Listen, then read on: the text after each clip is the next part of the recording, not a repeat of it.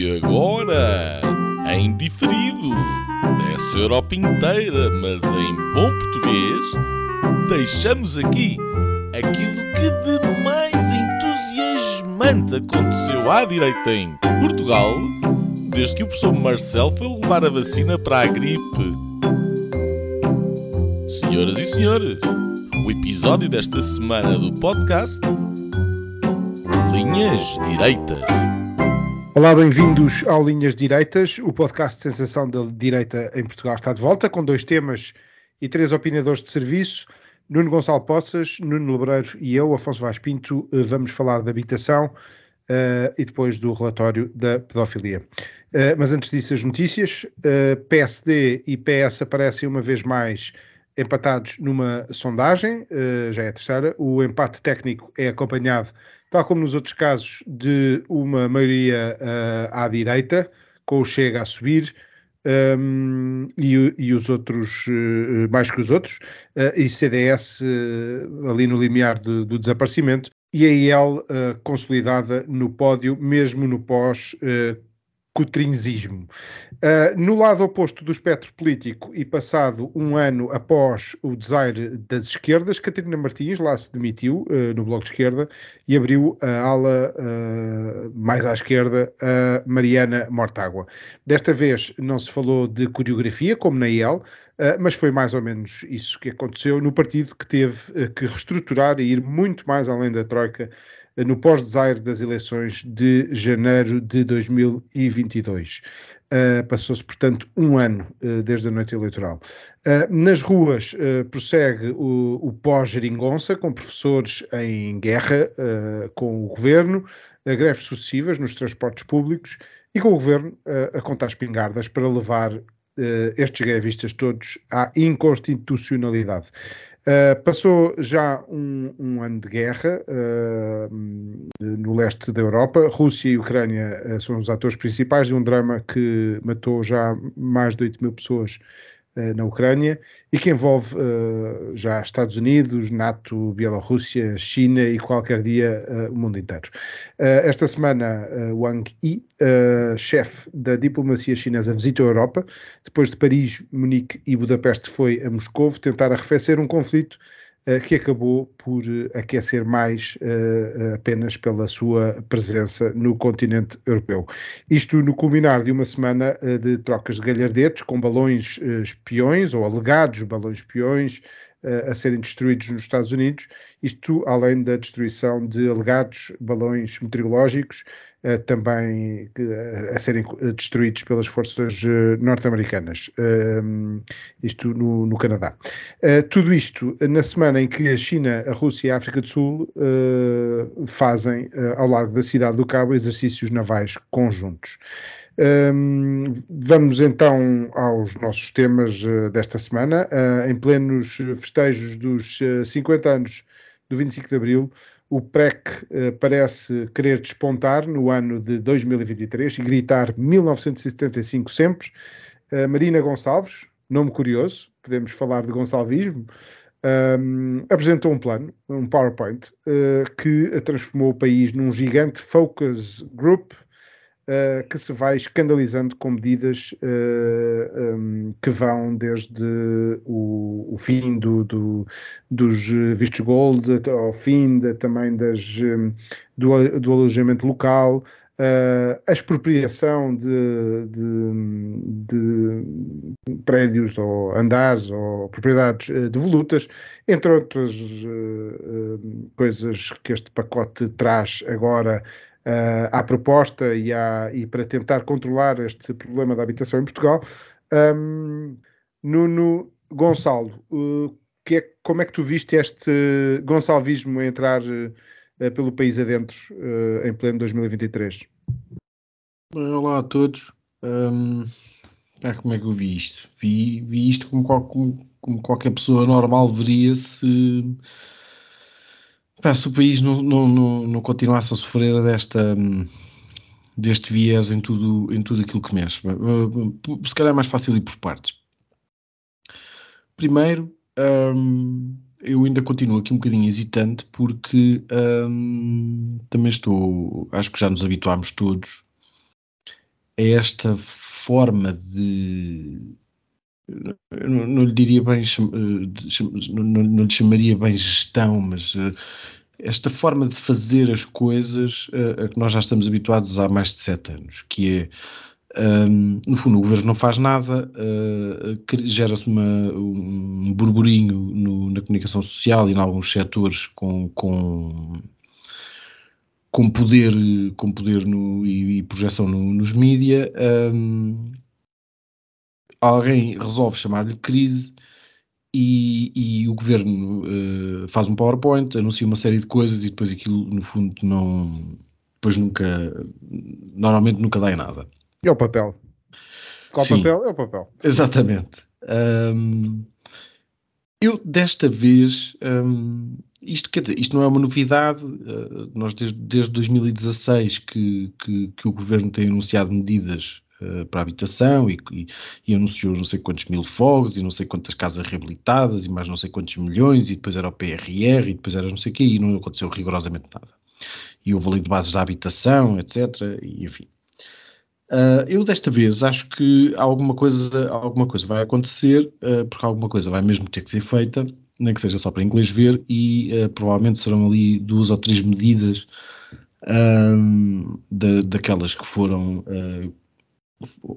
cuja intenção foi anunciada. uma delas, provavelmente, o, o, os vistos gold. Bom, antes, antes das medidas em si, eu acho que era importante nós, uh, para fugirmos um bocadinho esta, esta história da narrativa, porque de repente parece que é uma coisa um bocadinho difícil. Um, é, é, é, um bocadinho como todas as crises, não é? Como a crise pandémica, a crise ambiental, a crise climática, a crise não sei do quê, a crise. Uh, depois era a crise do eucalipto, e a crise da água, e a crise da seca, e a crise de não sei o que mais, e agora vem a crise da habitação. E era importante, em, to em todos estes momentos, e em todos estes setores, nós percebermos de facto o que é que está aqui em causa. E se de facto há uma crise ou não. Um, ou melhor, se, se, há problemas ou não.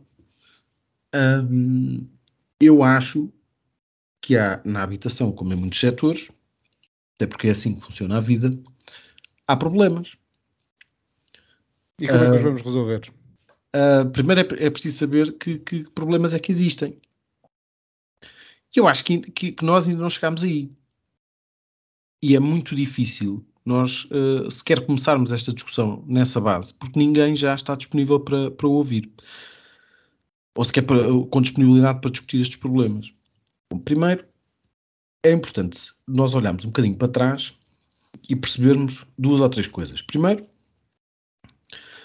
que o país, e era uma coisa mais ou menos uh, consensual, andou durante muitos anos a pedir mais turismo e a dizer que o turismo seria de facto a salvação do país. Também andámos não sei quantos anos a ouvir dizer que o país tinha um problema de excessiva concentração de pessoas no litoral e, portanto, que era preciso um, levar as pessoas a, a procurar o, o, interior e a viver noutros, noutros sítios do país. Também ouvimos dizer e isto é uma coisa mais fácil até de perceber para, para quem faz uma vida normal e não tem motorista nem carro preto. Um, as áreas metropolitanas têm um problema de transportes públicos. As zonas suburbanas têm, têm vários problemas. Têm problemas de criminalidade, têm problemas de ordenamento, têm problemas de planeamento urbanístico, têm problemas de condições de vida. Há outro problema ainda, que é a questão de, que é a questão de termos uma, uma economia que está basicamente estagnada daqui a pouco há 30 anos, em que os salários são baixos e, um, e em conjunto com isto, o facto de Portugal ser um país da União Europeia que vive um, num espaço europeu e concorre com outros países europeus, nomeadamente Lisboa. Isto tornou-se, esta questão da habitação tornou-se um problema nos últimos tempos por uma razão que eu acho muito simples. É que de repente nós começamos a atrair a atrair um, estrangeiros que não eram os estrangeiros a que nós estávamos habituados, que viviam nos buracos, sabe Deus onde, ninguém queria muito bem saber o que, é que, o que é que se passava na vida deles, mas de repente começámos a atrair estrangeiros que tinham dinheiro. Os preços das casas subiram, o turismo uh, dinamizou as cidades, as cidades foram reabilitadas.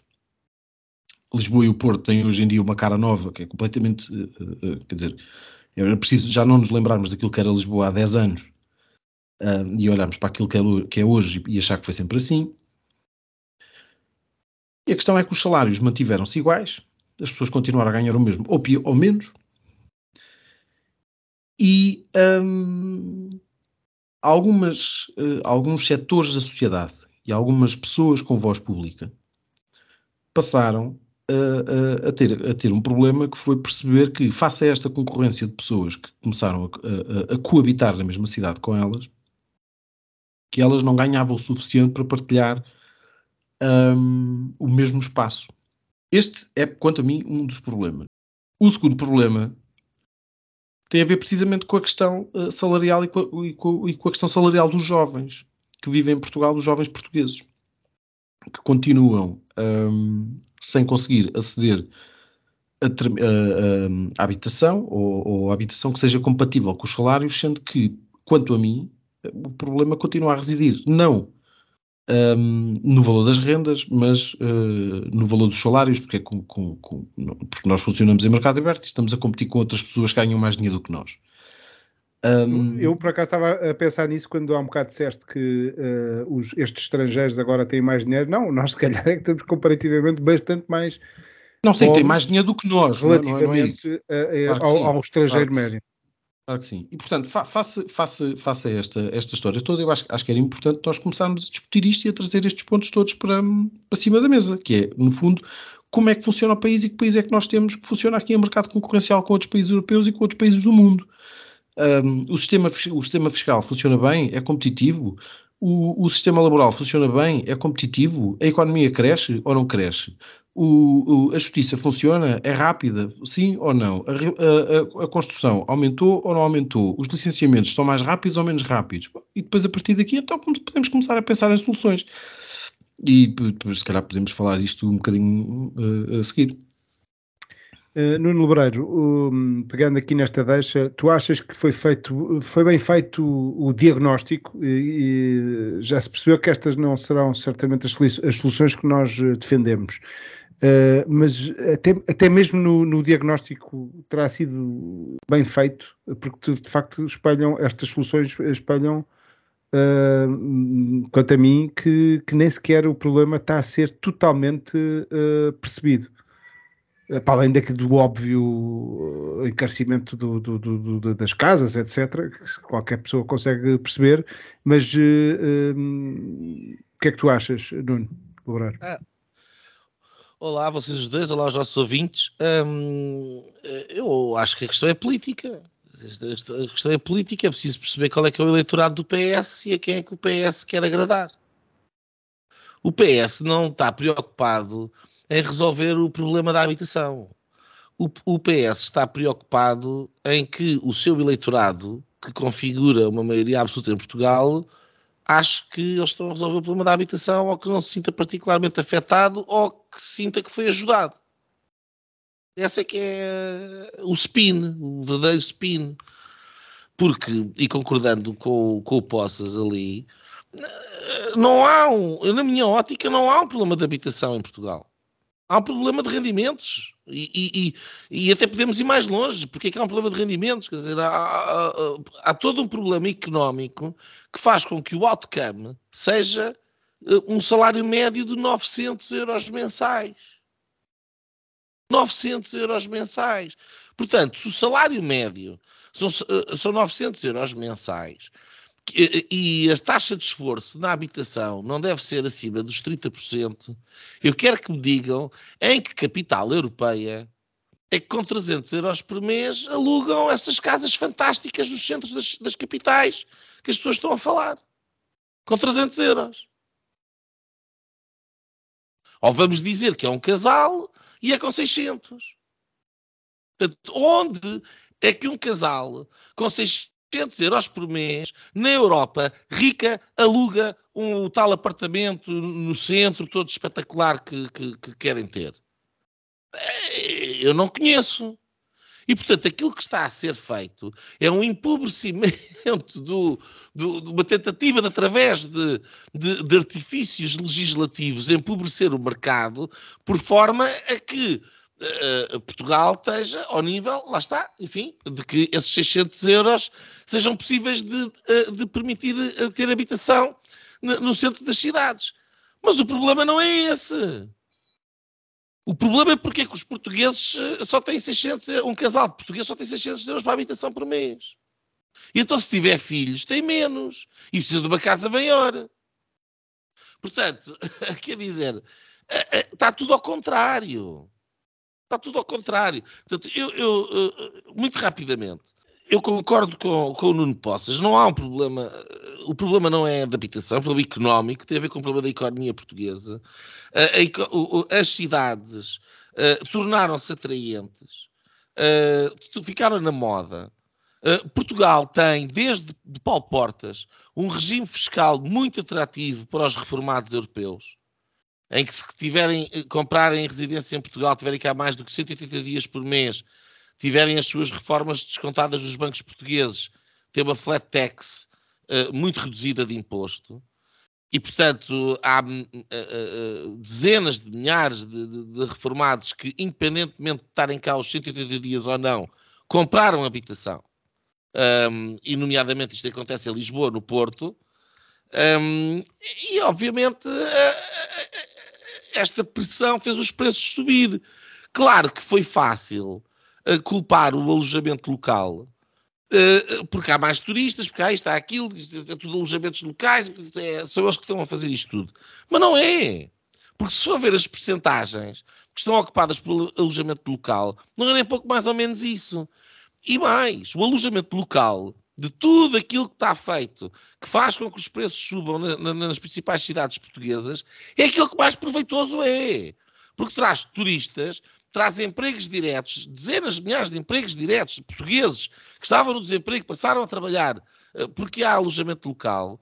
E, e em termos de, de, de indiretos, de, são centenas e centenas ou milhares de milhões que entram no país todos os anos e que, e que, são essas pessoas que estão a pagar os restaurantes, que estão a pagar os salários dos empregados dos restaurantes e dos cozinheiros e das lojas de souvenirs e, e de toda aquela indústria que vive à conta, à conta do turismo. Mas vou fazer-se do alojamento local o, o, o patinho feio da habitação, quando foram pessoas que com o seu dinheiro, com o seu esforço, arriscaram no mercado que nem sequer existia e através desse mercado reconstruíram os centros de, de, de, das cidades, Lisboa e do Porto. Porque também esse é o outro lado da questão. Ah, temos um problema de habitação, ninguém que pode ir para o centro. Então, e há 10 anos atrás? Podiam. Não iam. Ninguém queria ir para o centro. Há 10 anos atrás, no centro estavam prostitutas e drogados. Ninguém atravessava a baixa às 11 da noite. Nenhuma rapariga sozinha atravessava a baixa às 11 da noite. As ruas do Chiado estavam cheias de ruínas. Portanto, eu ainda sou do tempo das prostitutas e dos drogados. E, e, e, acho absolutamente extraordinário como é que agora andamos nos centros de Lisboa e do Porto. Eu no Porto eu também conheço a realidade. A, a, Rua das Flores. Quem hoje passa da Rua das Flores e vê uma das ruas mais bonitas da Europa, mas há 10 anos atrás eram ruínas atrás de ruínas. E ninguém lá vivia. Portanto, há aqui um fenómeno uh, de pobreza económica, mas depois há um fenómeno extraordinário de pobreza moral e intelectual.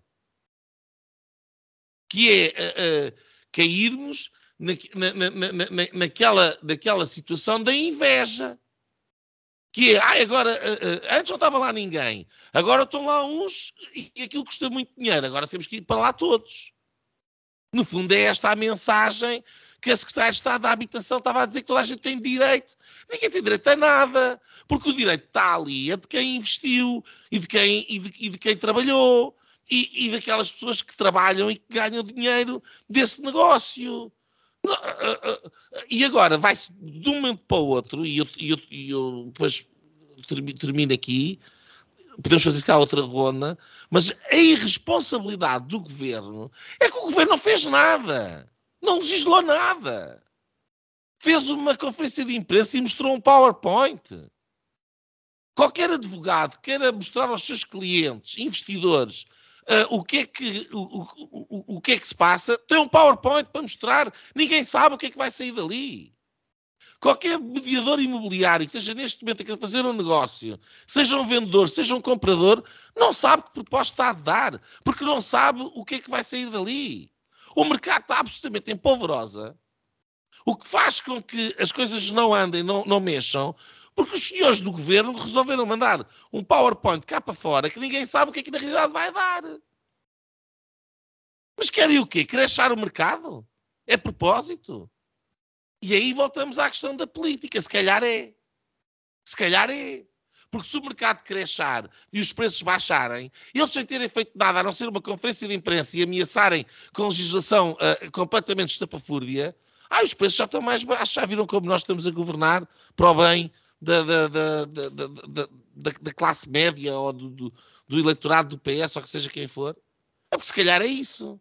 E então aí a conclusão é que estes senhores governantes podem ser amigos do seu eleitorado, mas são sobretudo inimigos de todos aqueles que são os empreendedores que trabalharam na indústria do turismo, na indústria do, do, do, do, imobiliário durante, durante os últimos 10 anos e que reconstruíram este país. E que fizeram o maior boom turístico da história deste país. E é contra eles que este governo está. Por acaso, um dos pormenores uh, que eu achei na altura que, e com o qual eu concordei, mas, mas achei que saía um bocado fora do âmbito da, da Troika, daquela, aqueles primeiros uh, momentos em que ainda era o PS, governo, que estava a negociar e tínhamos o Catroga, o Eduardo Catroga, como representante do PSD. Uma das, das coisas que os senhores da Troika levantaram foi o, o estado de degradação das cidades. Uh, que era uma coisa óbvia, quer dizer, uma pessoa entrava uh, a Lisboa e, e, via, tu és do tempo de, dos drogados e das, das, prostitutas, eu acho que todos somos do tempo em que as fachadas estavam completamente devolutas, aí sim, uh, imóveis devolutos e não como estes agora que, que o governo está, está a querer atirar-se.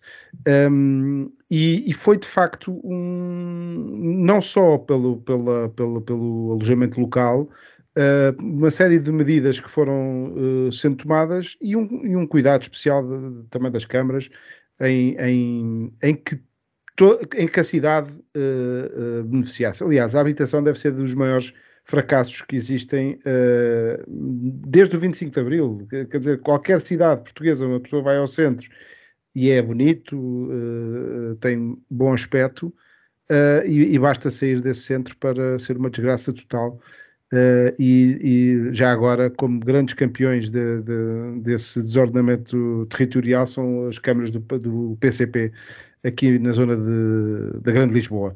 Uh, eu acho que, este, que esta, este, esta uh, usava-se nestes dias que é o governo voltou a recuperar a iniciativa política. Basicamente é o que é porque é um PowerPoint, para além do pensamento mágico deste tipo de soluções, não é um problema, uma solução. Temos um problema na habitação, é, pumba, vem uma solução, uma, uma um número de, de, de medidas que, que vêm solucionar um, e que de facto depois é este fogo de vista que é um, o país dos PowerPoints. Vimos isto na ferrovia, em que foi apresentado um plano com um TGV, ligar não sei quantas cidades e nem sequer um, o investimento que ia ser necessário, o gasto, no caso do Estado, uh, estava lá. E, portanto, é o país dos PowerPoints, o, o aeroporto mantém-se, e estamos nestes sete anos de, de, identificação de problemas e de não resolução, porque estivemos preocupados em regredir nas medidas da troca e, e, e, pelo caminho vão aqui uma série delas, não é? Uh, algumas que nos recuam até 75, como eu dizia uh, no início. Portanto, são os, os, estes sete anos não no Tibete, mas os sete anos de cassete, uh, neste, nesta, em, mais uma apresentação uh, pública do governo. Depois, as medidas cativadas, não é? O Pedro Nuno Santos, uh, ainda quando estava no governo, anunciou 7.500 casas, alguém já referiu, e quer dizer que ficaram todas cativadas. Um, Uh, e, e eu, eu, queria, uh, falou-se por estes dias também da constitucionalidade daquelas medidas mais uh, à esquerda, e nós sabemos que com uma revisãozinha constitucional nós conseguimos garantir a constitucionalidade para praticamente tudo. Mas não são as leis, e nós vamos estar a discutir leis de constitucionalidade, quando são leis de economia básica que são postas em causa por este PowerPoint. Eh, porque eh, se nós queremos garantir eh, preços e um mercado mais controlado, eu acho que é óbvio no, no, no, no capítulo do, diagnóstico que há uma, uma uh, carência de novos fogos a serem construídos. E bem construídos, não aquele desordenamento que eu, que eu me referi há um bocado.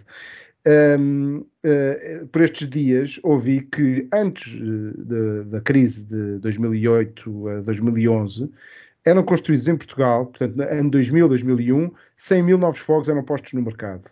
Uh, cresceu uh, naqueles anos da crise para 7 mil, 4 mil fogos, novos fogos a serem, e foi nessa altura que começou este problema a formar-se, que seria um problema natural de reajustamento, isto é, o mercado também a funcionar. Uh, e neste momento temos 20 mil a serem postas no mercado.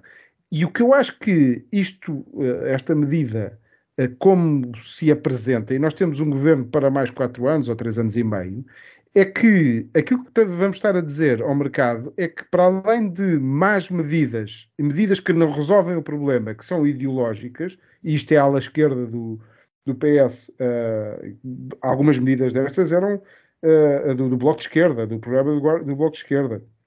Uh, para, além, para, para além disso, não vai haver estabilidade legislativa para futuro neste campo, porque é impossível, porque estamos neste focus group que, que, que, pronto, que não, não vai resolver coisa em cima nenhuma.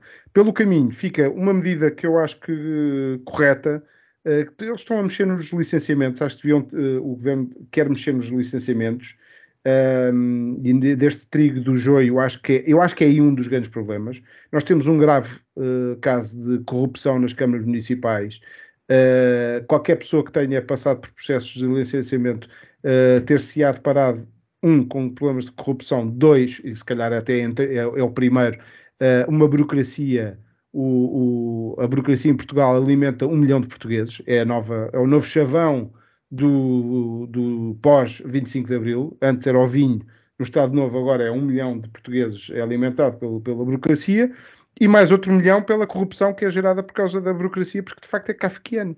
E eu não sei se, se, este plano, se este governo alguma vez conseguirá uh, sequer uh, tomar medidas em relação a, a, isto. E depois os arrendamentos, que acho que deve, é, é, das coisas em que mais falhámos como sociedade nos últimos 100 anos, aquelas rendas antigas, e até me lembro que foi no tempo de Santana Lopes e depois na Lei Cristas que se resolveu a grande parte que, que, enfim, que, que, que, eu acho que é uma, uma lástima ter acontecido acontecer no nosso país.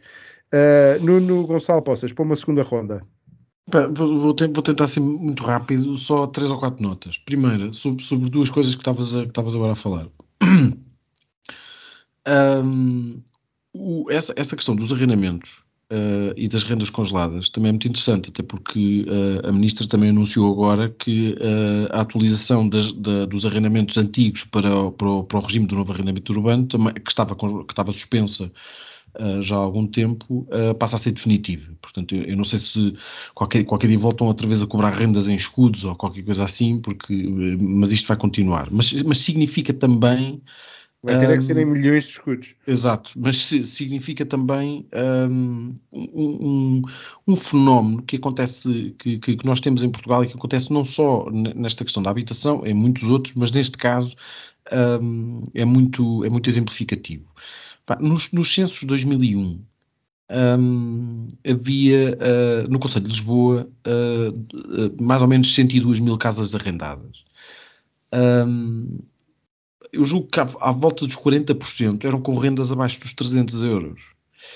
Um, o... E quantas é que eram de 20 euros e de 25 euros? Não, sim, certo, mas estou a falar de abaixo de 300 euros. Portanto, abaixo dos 100 euros eram quase 20 mil Uh, estamos a falar de 20 mil casas arrendadas em Lisboa por menos de 100 euros. Pá, eu, Somos votos, é? eu, Pois, eu, eu, eu, trabalho para clientes que, pá, que, que, que, que, têm clientes que ainda hoje pagam um euro e meio de renda, não é? Um, por casas por, por, por, casas inacreditáveis, não é? obviamente degradadas, mas estamos a falar de, sei lá, de um, de um T5 em Campo de Rico, por exemplo, por um euro e, um euro e 47, euro, e 47 centímetros. É indecente, de, é uma coisa indecente. Um, e esta realidade, esta realidade mantém-se uh, aqui com, com, com, uma agravante, e essa, essa era a segunda nota, que é um, para dizer o seguinte, eu acho que est estas medidas, algumas delas serão, serão aplicadas, um, mas, mas o resultado não vai ser bom e vai ser pior. E as coisas, as coisas não, não, não ninguém vai passar a, a, a, a ter melhor, melhor acesso à, à, habitação por causa disto. Um, mas se o governo de facto quisesse fazer alguma coisa sobre isto, pá, o, o, governo está há 20 anos para tentar descobrir que, que, que património imobiliário tem é o maior proprietário do país. É o maior proprietário do país. É o maior proprietário do país em casas de volutas. E é o maior proprietário em ruínas. Exatamente, é o maior proprietário de casas de volutas e em ruína do país. Um, e... É o maior promotor da ruína do país. Exatamente, também, também, também. Um, e, e, e, e consegue, além do mais, este governo fazer, fazer uma coisa extraordinária, que é, além de não criar habitação pública, que era uma coisa que eu até, até admitia que, que acho, que faz, acho que faz sentido, e tendo em conta sobretudo o património que o Estado tem, de alguma maneira, para promover a, a entrada no mercado desse, desse património imobiliário, seja através de privados ou através de, do investimento público. Um, mas, mas conseguiu fazer coisas, fazer coisas extraordinárias e até conseguiu desincentivar a própria reabilitação urbana uh, nos centros de Lisboa. Pá, e dou-vos aqui um caso muito, muito simples, uma alteração legislativa que, que, que aconteceu há, há dois ou, ou, três anos, salvo erro, e que tem conduzido a um fenómeno muito interessante, eh, que, que estatisticamente é, é, difícil de, é difícil ou quase impossível de, de, tratar, mas é quase, enfim, isto quase empiricamente se, se, se, consegue, se consegue perceber como é que as coisas funcionam. O, o, o, o português tem um regime jurídico para, para hum, obras em prédios arrendados. Aquilo que, aconte, aquilo que acontecia a partir da reforma, salvo erro, 2012, um, era o seguinte: quem tinha um prédio com inquilinos com, com contratos de duração indeterminada, portanto com aqueles contratos antigos, e quisesse reabilitar o, o imóvel, podia fazer uma de duas, dava duas opções ao inquilino. Ou lhe pagava um, uma indemnização, que era calculada em função do, do valor patrimonial uh, tributário do, do imóvel, ou lhe oferecia uma casa em melhores, uh, iguais ou melhores condições que aquela onde ele vivia, na mesma freguesia ou em freguesia limítrofe, adequada ao agregado familiar do inquilino, Portanto, isto obrigava aqui uh, uh, a algum investimento adicional. Uh, e o inquilino tinha que escolher uma das duas opções. Normalmente, aquilo que acontecia era alguns inquilinos, sim, aceitavam o relojamento e passavam a viver noutra casa ali perto muitos inquilinos, aquilo que faziam era, se não senhor, eu quero, eu quero imunização, porque normalmente já tinham casas na terra, iam, passavam lá metade do ano, e então pegavam assim, numa imunização, negociavam aquilo até à última, para ver eh, se, se, se, se o investidor se, se, despachava, porque de repente tinha o alvará de construção e ainda tinha lá o inquilino, e tentavam negociar aquilo até à última para o valor da, para o valor da imunização subir. E subiam, e estamos a falar aqui de indenizações a pagas a inquilinos de 30 mil euros, 40 mil euros, 50 mil euros, por aí. Aquilo que aconteceu com este governo é que fez, alterou este diploma e estabeleceu o seguinte: o princípio mantém-se igual, ou seja, é oferecida a imunização ao inquilino e, em alternativa, ele pode escolher o realojamento das mesmas condições. A questão é que, a partir de agora, se o inquilino optar pelo realojamento, esse realojamento passa a ser temporário durante o período das obras. E no final das obras, o dono do prédio que foi reabilitado, que investiu no, na, na, reabilitação do, do, do, imóvel, é obrigado a realojar o inquilino na casa depois de reabilitada. E, portanto, isto, como, como é fácil de prever, o que, é, que, é aconteceu aqui? Primeiro, há um, há um desincentivo brutal à reabilitação.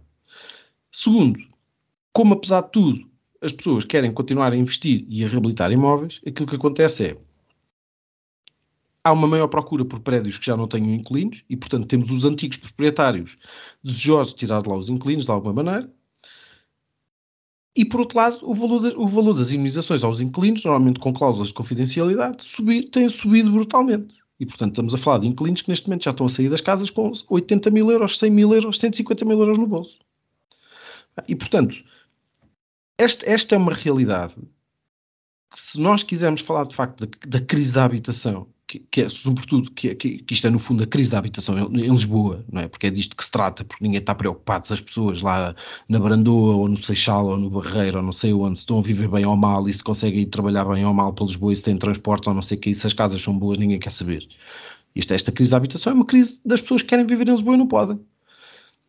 Portanto, é, é, é, é olhar para isto e perceber o que é que o governo tem nada a fazer, não tem feito nada, quando faz, faz mal, as coisas pioram e agora vai acontecer exatamente a mesma coisa. Portanto, boa noite e boa sorte. Azar de cá quem fica. No, no Lebreiro. Não, eu só posso uh, uh, secundar, quer dizer, é, é tudo mau, um, é, é, é, má política, é má governação, uh, é uma profunda hipocrisia, é uma comunicação social que não é capaz de. Quer dizer, quase que parece que estávamos aqui a falar da bondade do governo. O governo não é dono de nada, está simplesmente a apropriar-se daquilo que não é deles e não trata daquilo que, que é seu. Uh, é tudo mau. Uh, essa é que é a realidade. Um, eu, eu podia continuar aqui a, enfim, a lamorear-me mas, uh, mas eu acho que isto ainda pode ser pior. E há aqui uma curiosidade, que é o facto de que na mesma semana em que Portugal mexeu na. na não, mexeu, não mexeu nada no PowerPoint, é? o PowerPoint, um, também em Espanha e na Irlanda foram manifestados por parte dos seus governantes a intenção de mexer nos seus regimes, etc., de, de habitação. Isto é estranho, não é normal as coisas acontecerem. Nós também sabemos eh, que há duas, três semanas atrás o António Costa esteve reunido com a, com a van der Leyen sem agenda, ninguém sabe o que é que eles estiveram a conversar. Um, e portanto, eu não sei até que ponto não pode haver aqui uma convergência de interesses e que já meta um, a própria União Europeia, um, até porque este pacote de leis não é muito diferente daquilo que foi feito em Berlim uh, há uns anos atrás um, incluindo esta linha, que era onde eu me queria focar, e depois podemos uh, uh, passar para ti, Afonso, uh, que, é, que é estranha, que é o, o, o governo, lá está, portanto, o Estado, que já é o maior senhorio do país e que não consegue gerir o seu próprio parque habitacional, digamos assim, o seu património, pelo contrário, deixa o cair de podre, uh, segundo o PowerPoint, está disponível para adquirir imóveis. E mais, e quem vender os imóveis ao Estado não é taxado na eventual mais-valia que possa ter direito por ser um malandro de um especulador. E, portanto, ai, ai, ai, ai, alguém andar a ganhar dinheiro a comprar e vender casas. Não é? A boa pessoa é aquela que compra caro e vende barato. Um, minha pergunta é: quem é que vai estar a vender? Quem, quem, quem, é este, quem são estas pessoas que vão estar a vender as casas ao Estado? Quer dizer, não é o proprietário individual que agora de repente uh, vai uh, preencher o requerimento a ver, uh, para vender a casa ao Estado.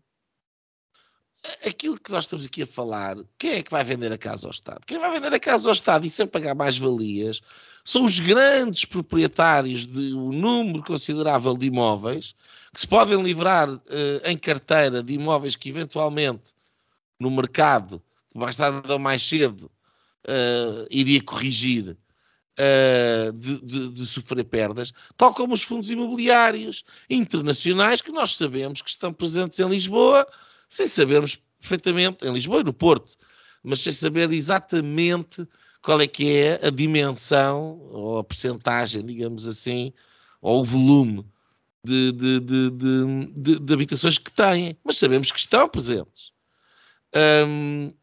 E, portanto, são estes que vão vender as casas ao Estado e sem pagar a mais-valia. Mas, eh, quer dizer, se o objetivo é fazer baixar as rendas, porquê é que não uh, uh, diminuem as rendas, uh, os impostos, a taxa de IRS sobre, sobre as rendas? Então, estava aí uma forma, sem mexer no património de ninguém, de, de pôr muito boa gente que tenha algum imóvel nestas cidades. Ah, e tal, quer dizer, 28% é quanto paga neste momento um senhorio. 28%! Além do IMI. E, portanto, vem agora aqui este, este PowerPoint encenar o quê? Encenar que o governo está a fazer umas coisas, enfim, muito uh, meritórias na, na, na, para defender o seu eleitorado, de esquerda, ressabiado, invejoso, que não gosta do empreendedorismo, que acha bem a decadência das prostitutas e dos drogados, no fundo, uh, sem que o admita publicamente, mas no fundo é tudo eleitorado, porque não há nada mais que a esquerda goste do que pobres e miseráveis. Isto é eleitorado garantido. E, uh, e esta é a tragédia do país. E é assim há muitos anos. Não, não é agora que vai mudar, só, só vai piorar. Eu, eu vou ser muito breve uh, nesta, na, no que vou dizer, uh, também respondendo ao, ao que estavas a dizer, Nuno Lebreiro. Uh, a lei que orienta esta ministra que é, lembro, uh, mais uma vez, uh, mais à esquerda do que o PS tem para oferecer, e, e, portanto ali a roer os calcanhares ao, ao, Bloco de Esquerda e ao MAS, que é aquela, aquela força política que apareceu dos, dos dissidentes da extrema-esquerda do, do, Bloco de Esquerda, um, ehm, a, a, única lei que, que, vem é, é da distribuição dos impostos que foram uh, recolher uh, nas outras. Aliás, das, das medidas que, com as quais eu mais discordo são, os, mais uma vez, as ajudas a pagar rendas e, a, e a, a, garantir, mais uma vez, o Estado a ajudar todos aqueles que não conseguem pagar rendas, etc um, porque é, é, o eterno croupier, uh, que já falámos aqui noutros episódios, uh, se mantém-se como um traço socialista uh, da nossa sociedade. Eu acho que grande parte da nossa sociedade até pensa assim e gosta disto. e, portanto, tudo o que seja reduzir impostos, sair do estado da sociedade, quer dizer, não, não, é, não é para esta sociedade, se calhar. Um, e, portanto, a essas leis socialistas eu se calhar lembrava as leis do mercado, as leis de, de, de bom senso, uh, e portanto este, uh, este governo dos casos dos casinhos passa a ser o governo das casas também.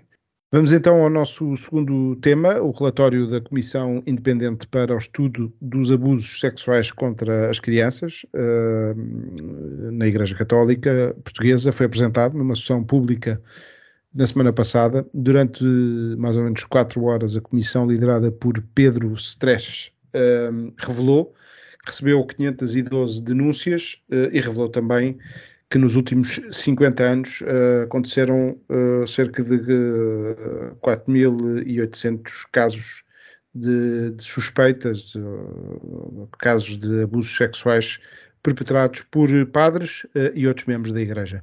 Uh, o estudo realizado pela Comissão durou mais ou menos um ano uh, e foi uh, disputado pela própria Igreja Católica a pedido do Papa Francisco, que publicamente já tinha afirmado que bastava um caso para justificar uma investigação sobre esta matéria da pedofilia. a Igreja ainda terá um posicionamento oficial, eh, mas no próprio dia, Dom José Ornelas, eh, presidente da, da Conferência Episcopal Portuguesa, afirmou, eh, depois de um pedido de desculpas, que a Igreja não tolerará abusos nem abusadores. Nuno Lebreiro, como é que tu viste esta, primeiro, as revelações uh, desta comissão um, e depois também as reações uh, que houve um pouco por todo o país, pela sociedade, um pouco por toda a sociedade, a este fenómeno, a este tema da pedofilia que foi revelado agora por esta comissão independente. Bem, eu não acho que a questão da pedofilia e a relação entre uh, os problemas internos da Igreja e a pedofilia tenha sido revelado por este relatório. Um, uh, eh, este tema é. Eu não gosto deste, não gosto deste tema porque há aqui muitas generalizações um, e, uh, e, e há aqui também muita simplificação das coisas. Denúncias não são acusações e condenações. Aliás, são acusações, não são condenações. Eu continuo a acreditar que a melhor forma de lidar com qualquer uh, delito seja através uh, do, do, de um sistema judicial independente e que tenha a capacidade de, um, de funcionar com independência e de condenar quem merece ser condenado. Um, também não me custa acreditar minimamente, e acho que isso é evidente, que ao longo de muito, muito tempo, uh, com medo das repercussões sobre a Igreja destes escândalos, a própria Igreja, de certa forma, criou uma cultura de uh, quase conivência, se calhar, no sentido em que uh, não foi amiga da judicialização uh, e preferiu o encobrimento para se defender a si própria. Uh, e isto também tem a ver com o que é altamente condenável, como é evidente. E depois isto tem a ver também com a, a facilidade com que se diz a igreja e a pedofilia. Quer dizer, a igreja não tem nada a ver com a pedofilia. Estamos a falar de uh, padres, sacerdotes, uh, não sei, pessoas, são indivíduos criminosos uh, e que por acaso pertencem à igreja. Ou não é por acaso, se calhar, mas essa relação é mais complexa do que à primeira vista possa parecer. Ou seja, não é por serem da igreja que são pedófilos. Uh, se calhar é porque estão próximos de crianças. Não, a igreja não é a única instituição que tem problemas com pedofilia. Os escuteiros também têm, por exemplo. Ainda há pouco tempo saiu um relatório do género deste sobre os escuteiros nos Estados Unidos. E é outro problema que as pessoas também não gostam de, de, de falar. E obviamente não é os escuteiros são pedófilos. É, é que os escuteiros lidam com crianças e os pedófilos tendem a ir para onde se lida com crianças. E isso acontece nos escuteiros, acontece na igreja, acontece em, uh, nos jardins infantis, acontece nas escolas. Portanto, o problema que há é de pedofilia um, e de combater a pedofilia, uh, e nesse aspecto, parece-me que nos últimos anos a Igreja fez um esforço, acho que isto vem do, do, do Papa Bento XVI. Que antes disso. Uh, uh, Mas o, o Papa Bento XVI parece-me que teve um papel importante. Sim, uh, herdou, herdou esse problema grande e, e, e foi resolvendo, e acho que bem, mas sim. O, o, o, portanto, parece-me que há uma inversão do papel da Igreja em, em deixar de, ser, de, de, de, encobrir para, para não levar com as, as culpas públicas, como leva, para passar a ser, uh, uh, digamos assim, assistente. Mais, portanto, eu acho que isso é positivo. Quanto ao resto, eu, eu acho que há, há muito para fazer e, e, e, também me parece redutor se acharmos que resolvemos alguma coisa da pedofilia olhar simplesmente para as igrejas, porque acho que não. É um, é um dos mistérios para mim é esta hum, constante correlação, é uma coisa que parece ser transversal, não é uma coisa portuguesa. Houve em todos os países hum, eh, estes escândalos constantes entre elites políticas, eh, sociais e económicas e a pedofilia. Isto aconteceu em Inglaterra, por exemplo, com o escândalo do, do Jimmy Savile, aconteceu em Portugal, com a Casa Pia, tem acontecido a espaços por diferentes uh, países, no, nos Estados Unidos, também na ordem do dia. Um, e, portanto, uh, uh, eu acho que é positivo limpar-se o que há para limpar, acusar o que há para acusar, mas não me parece que, um, seja justo que a instituição seja Igreja Católica seja conotada particularmente com a questão da pedofilia, porque acho que esse problema é transversal uh, e ao mesmo tempo, se ligarmos só aí, estamos a, a libar do outro lado.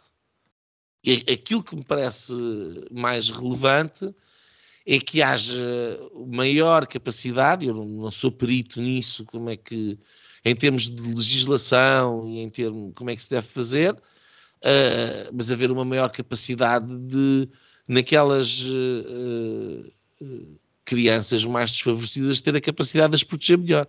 Esse seria o ideal. Nuno Gonçalo, uh, vês isto, este momento, uh, como uma ameaça, como mais uma pedra em cima uh, da igreja? Ou como uma oportunidade de redenção e de recomeço, uh, pelo menos neste capítulo que uh, escandaliza uh, pelo facto de serem padres e, e, e, vês isto como, como é que vês isto? Pá, pá, primeiro, primeiro vejo isto com alguma angústia e com, com, pá, e com, com um sofrimento um bocadinho particular, enfim, eu sou católico, continuarei a ser, as minhas filhas continuarão a ir à catequese e está tudo bem, mas, hum, mas enfim, não deixa de ser um momento que, que, que eu acho que, que, nos deve preocupar a, a, a, todos, católicos, não católicos, hum, hum, mas ah, quer dizer, a, a, Igreja sempre, sempre esteve com uma espada em cima da cabeça, não é? Uh, não é, não é por causa disso que vai que, que, que, ou que deixará de estar ou que passará a ter uh, mais, mais uma pedra em cima do, do corpo. Um, acho, acho, que pode, acho que pode ser, um, pode ser um, um momento importante para a Igreja uh, se discutir um, eu acho que a, entrevista com, com, o Padre Miguel Almeida Deus na semana passada ao Expresso é, é uma entrevista interessante. Eu acho que ele mostra, um, mostra abertura para, para, para, discutir o que há para discutir, embora diga algumas coisas um, que, que eu acho que se calhar passaram um bocadinho fora daquilo que, que as pessoas normalmente costumam ler. E aqui um, aqui um bocadinho ao encontro daquilo que o Nuno também estava a dizer. Agora, eu acho que houve ali, há ali dois planos de, de, de, de, ou pelo menos para mim houve ali dois planos de observação sobre, sobre a divulgação do relatório. Primeiro, isto que, que, que, que eu estava a dizer, um, aqui eu acrescento também aqui um ponto que é o facto de ter sido a Igreja a procurar isto e, e, e só esse facto é meritório um, significa que a Igreja de facto está interessada em, em, resolver, o, em resolver o problema um, e ultrapassá-lo. Um, o segundo ponto foi a reação um, que se viu em muita gente à, ao conteúdo do relatório e à divulgação do relatório. E, e na, na, linha daquilo que dizia o Nuno, eu, nós, nós descobrimos agora aqui uma coisa nova que é a culpa coletiva, o fenómeno da culpa coletiva. E eu não me recordo deste, desta, desta questão da culpa coletiva ter sido aplicada um, e bem uh, noutros, noutras situações. Um, quando, quando eu sei, eu, sei, que as pessoas ficam um bocadinho chocadas com isto por causa das comparações, porque enfim, porque a igreja é sempre muito pior do que, do que qualquer outra instituição. Mas quando rebentou o escândalo da Casa Pia, ninguém uh, uh, um, exigiu a, a, responsabilidade coletiva do Estado, não é? E se, e se calhar fazia, e também podia fazer algum sentido, ou não, tal como neste caso da Igreja. Uh, nós podemos, podemos discutir essa questão da culpa coletiva, mas na altura ninguém, ninguém, ninguém abordou. E depois houve também, hum, eu acho que com razão, hum, algum atirar de pedras, mas no caso justo, aos membros da igreja que tinham ocultado de alguma maneira aquilo que tinha acontecido. Um, isto, estamos todos no cenário do alegadamente, vamos presumir isso, mas um, e, e, obviamente essa, essa, é uma crítica que é, que é, que é justa um, e, e, nesse aspecto a Igreja também deve, também deve tirar, tirar as suas ilações. Agora, eu não sei como é que um país, uma sociedade que convive bem com um primeiro-ministro e com o antigo presidente da Assembleia da República, que público e notoriamente tentaram interferir num processo judicial também de pedofilia por causa de um camarada de partido que também estava acusado e depois até foi absolvido.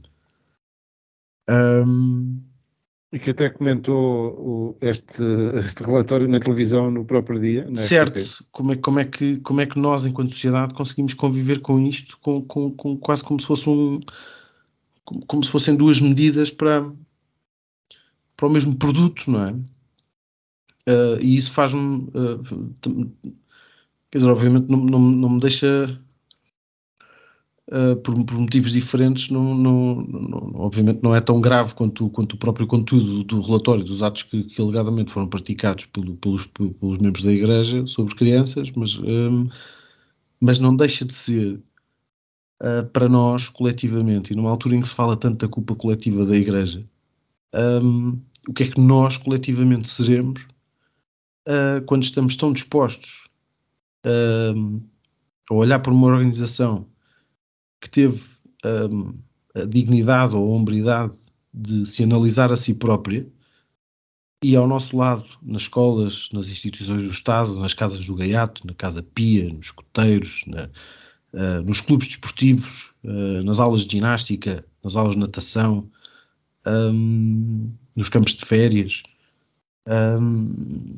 continuamos todos a fechar, a fechar um bocadinho os olhos. Eu acho, acho que no meio disto tudo, uh, acho que há, há, muita hipocrisia de, de, de, vários lados e, portanto, é um, o Nuno dizia que de facto era um tema que ele não gostava, eu também não, também não, não simpatizo especialmente. É uma coisa que me deixa um bocadinho angustiado por, quase por todos os lados. Claro. Olha, eu junto-me a essas dores, uh, também sou católico, Uh, e por isso, dizer, eu sou a igreja, não é? E, nessa medida, uh, se há uma parte da igreja que, que está a sofrer, eu sofro com ela e, e custa-me particularmente este tema. Não só por isso, porque também em si é um tema horripilante, quer dizer, tudo o que tem a ver com pedofilia é talvez dos crimes mais hediondos que nós possamos imaginar. Um, e portanto tudo isto é, é uma, uma coisa revoltante. Acresce aqui no Ligas Diretas, se me permite, Afonso, desculpa. Pois. É que somos todos uh, pais de filhos, não é? E portanto Exato. acho que quando se, quando, quando se é pai e se tem as crianças, os filhos em, no mundo, Sim. entrarem no mundo, estas, estas coisas tornam-se particularmente mais angustiantes. É? Viscerais, viscerais. Eu tenho é... quatro filhos, o Afonso tem quatro filhos, o Nuno Poças tem dois, duas filhas, duas, não é? Duas, duas. Eh, portanto, são dez crianças que estão aqui, linhas direitas, a entrar no mundo para lidar com isto, não é? É verdade. Um, e, e, há um bocado eu falei de, dos, dos, dos, pedófilos, etc. E para cada pedófilo, várias vítimas. E isto é sempre uma amostra, estes, estes números. Eu não sei se depois pormenores, se foi bem feito, se não foi bem feito, se é uma estimativa, se não é. Um, mas, mas quer dizer, é sempre uma amostra. há sempre imensos casos que ficam escondidos. Um, e por isso uh, espantou-me, por exemplo, um número que é 100 elementos uh, no ativo, uh, sem padres ou membros da igreja. Eu já agora uh, tropecei numa, numa notícia antiga do Correio da Manhã que falava de uma atualização de uma lista, não da igreja, mas da sociedade portuguesa. se na igreja foram 4 mil em 50 anos, neste momento a lista de pessoas que têm termo de identidade e residência por causa de abusos sexuais de menores e de pedofilia são 6 mil e tal. Grande maioria não são padres. Um, e, portanto, eu queria dar aqui, sublinhar, como vocês fizeram, a Igreja, a postura da Igreja, que colaborou, pediu esta comissão, abriu arquivos. Veremos se vai, e há algumas dúvidas, se vai continuar neste caminho de.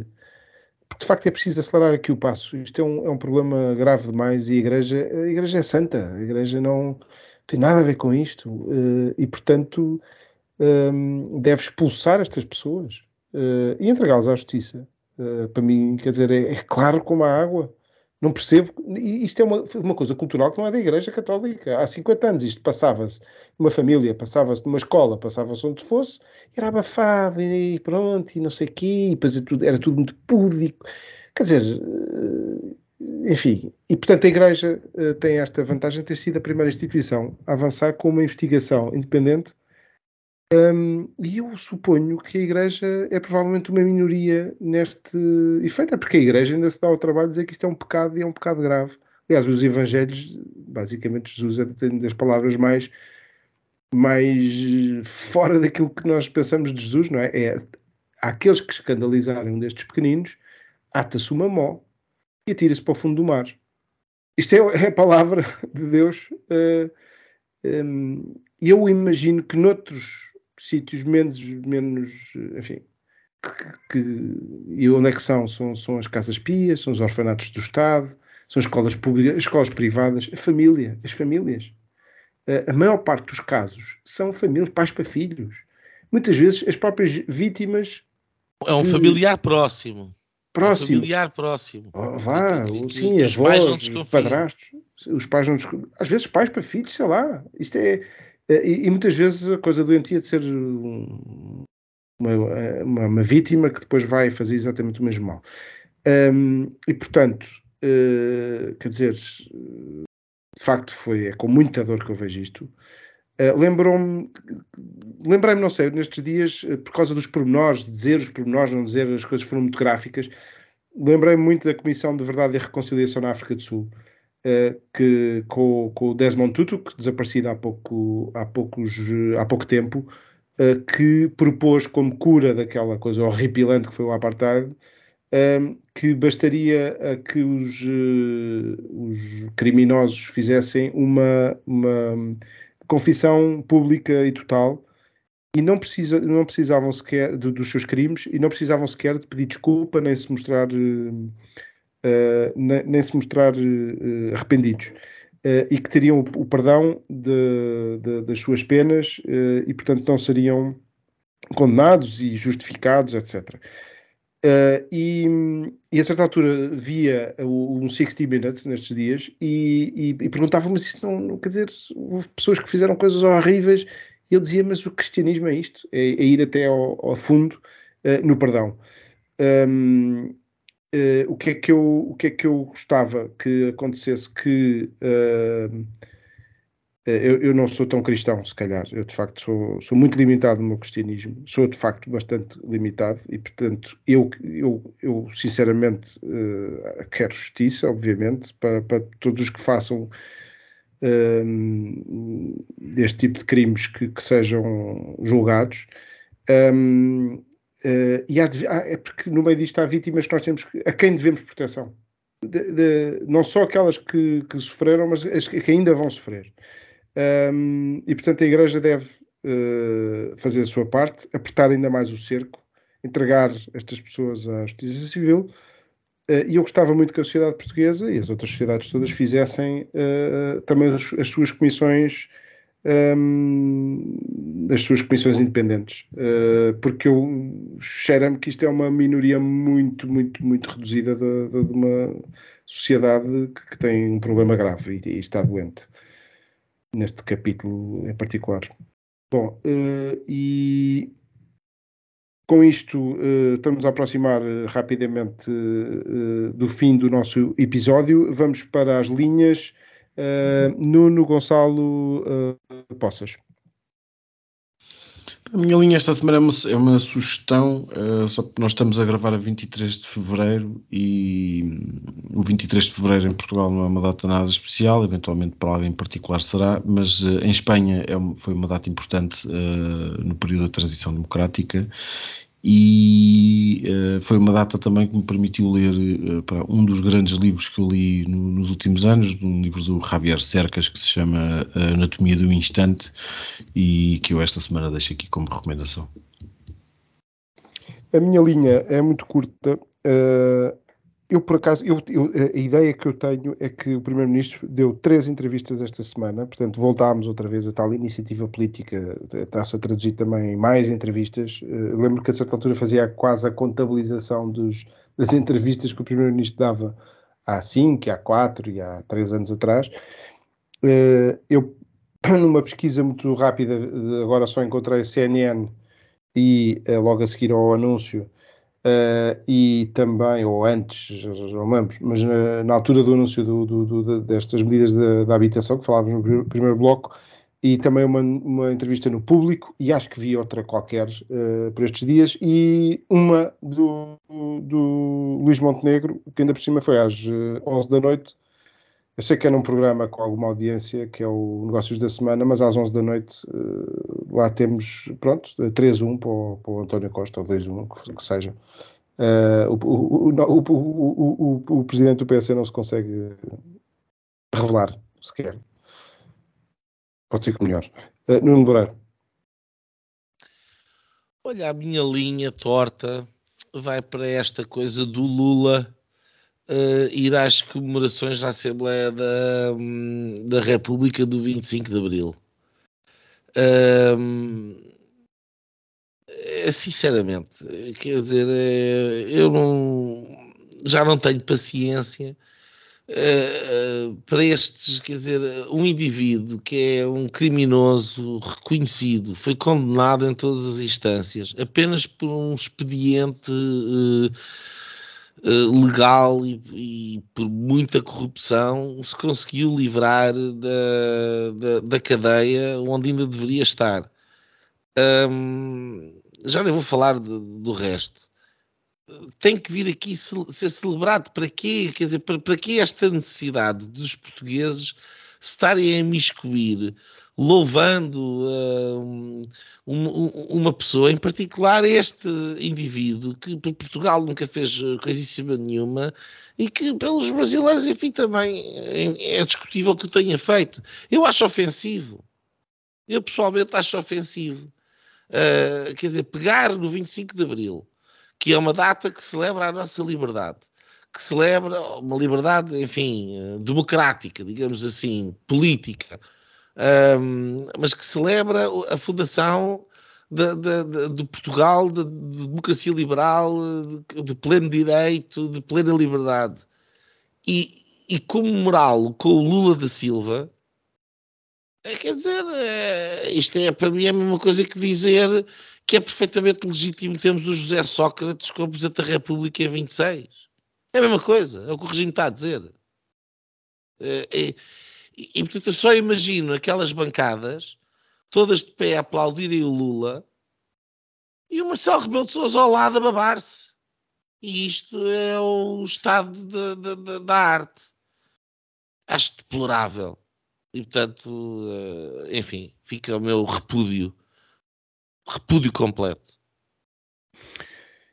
Muito bem, eh, vamos, ou muito mal, vamos então uh, agradecer a vossa atenção, uh, a vossa companhia nesta conversa a três, uh, mais uma vez, um, e até rima.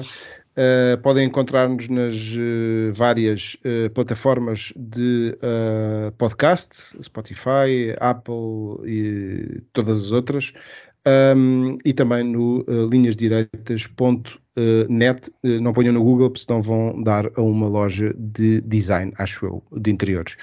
Uh, obrigado e até para a semana. Podem pôr, podem pôr no Google, podem pôr no Google, têm que passar do primeiro resultado. Tem que descer um bocadinho. Obrigado e até para a semana. E pronto, pronto. Foi assim que acabámos de ter o incomensurável privilégio de assistir ao podcast Linhas Direitas. O podcast Sensação da Direita. Em Portugal e em português. Para a semana, juntem-se outra vez.